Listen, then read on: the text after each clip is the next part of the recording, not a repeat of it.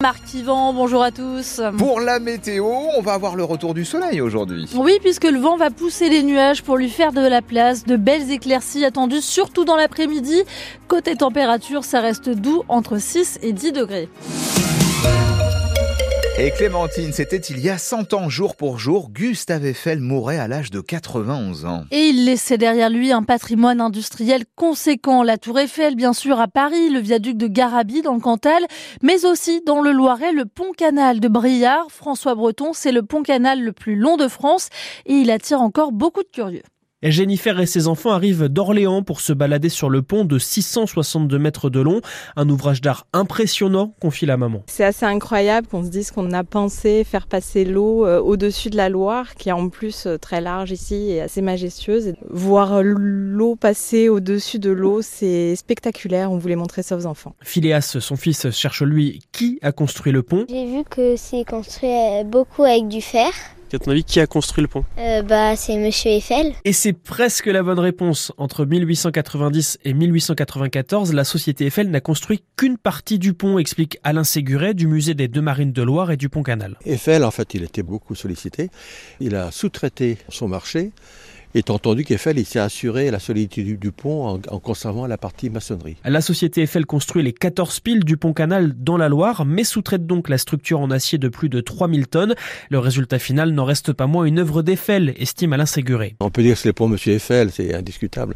Tout est riveté, c'est la même conception que la tour Eiffel, c'est le pont du Garabi, c'est un génie de construction de Eiffel. Et près de 130 ans après l'inauguration du pont, les bateaux continuent de naviguer dessus, surtout aujourd'hui pour transporter des passagers. Et il n'y a pas que des bateaux. Près de 300 000 marcheurs et cyclistes y passent chaque année pour voir ce pont canal de Briard. Rendez-vous sur francebleu.fr. On vous a mis plusieurs photos. Le bonus écologique pour l'achat d'un véhicule électrique neuf va être réduit. Il devrait baisser de 1000 euros pour les 40% des Français les plus riches, soit 4000 euros au lieu de 5000 actuellement. Seuls les ménages les plus modestes conserveront un bonus pouvant aller jusqu'à 7000 euros.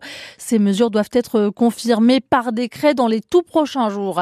À sept mois des Jeux Olympiques et Paralympiques de Paris, le ministère de l'Intérieur cherche à renforcer ses effectifs. Policiers, gendarmes, militaires de l'opération Sentinelle et agents de sécurité privée sont déjà mobilisés.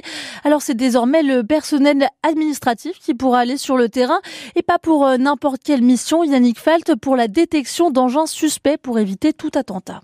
C'est le personnel administratif du ministère de l'Intérieur et des Outre-mer qui est concerné, mais aussi celui de la préfecture de police de Paris, fonctionnaires ou contractuels. Le dispositif s'adresse, je cite, aux volontaires pour participer à des missions de recherche d'engins suspects en appui des services spécialisés, en clair, à ceux qui voudraient quitter leur bureau pour patrouiller, en plus notamment des équipes cynophiles. D'ici là, les candidats devront participer à une formation de 5 jours, 30 heures, pour s'initier à la détection d'explosifs, la gestion des transports en commun, les périmètres de sécurité ou encore aux fouilles, personnes, véhicules, bâtiments, avec à la clé pendant les JO une bonification en cours de négociation qui pourrait tourner autour de 70 euros par jour. Des renforts plutôt vus d'un bon œil par les syndicats de police qui s'interrogent toutefois à quelle enquête de sécurité ces personnels seront-ils soumis et quelle sera leur responsabilité en cas d'incident ou pire, scénario catastrophe, d'attentat. Les précisions de Yannick Falt et ce coup dur pour l'équipe de France d'athlétisme à 7 points des JO de Paris. Pierre Amboise euh, Boss annonce à 31 ans sa retraite euh, en raison de blessures récurrentes au tendon. Il avait été sacré champion du monde du 800 mètres en 2017. Il roulait à plus euh, de 100 km heure au-dessus de la limite de vitesse. Un automobiliste a été contrôlé à 218 km heure ce week-end sur la départementale 2060 au niveau de Châteauneuf-sur-Loire dans le sens Orléans-Montargis.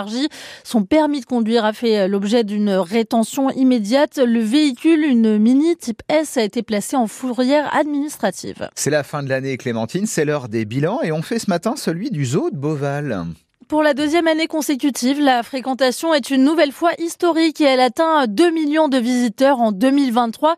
Une fierté pour le directeur du site, Rodolphe Delors. En effet, l'année n'est pas totalement terminée, mais si vous voyez, l'année 2022 était une année exceptionnelle parce que c'était la première année complète depuis trois ans après le Covid. Donc nous avions reçu en 2022 2 millions de visiteurs et là nous devrions terminer l'année à peu près comme 2022. Euh, donc nous transformons essai, c'est une excellente année ce qui nous place définitivement dans les premières destinations touristiques de France. Il s'agit principalement d'un public français qui reste en France, qui redécouvre France, un public qui a envie de découvrir des sites naturels. Et c'est une belle récompense pour l'ensemble de nos équipes. Et ça va nous permettre de continuer, bien évidemment, notre développement. Le directeur du zoo de Beauval, Rodolphe Delorme. Et puis, on vous offre des passes pour aller à Beauval. Rendez-vous avec Léo tous les soirs cette semaine à 17h40. L'OLB aussi fait le plein pour son dernier match de l'année ce soir face à Évreux. 14e journée de Pro B. Orléans est 5e au classement, Évreux 11e. Pour l'occasion, euh, l'Arena va accueillir plus de 8500 spectateurs. Un nouveau record pour cette saison. Il reste des places si vous voulez en être. Sinon, vous savez que vous pouvez compter sur nous, sur France Bleu Orléans, pour suivre le match en direct à partir de 20h. On sera là. Merci beaucoup Clémentine.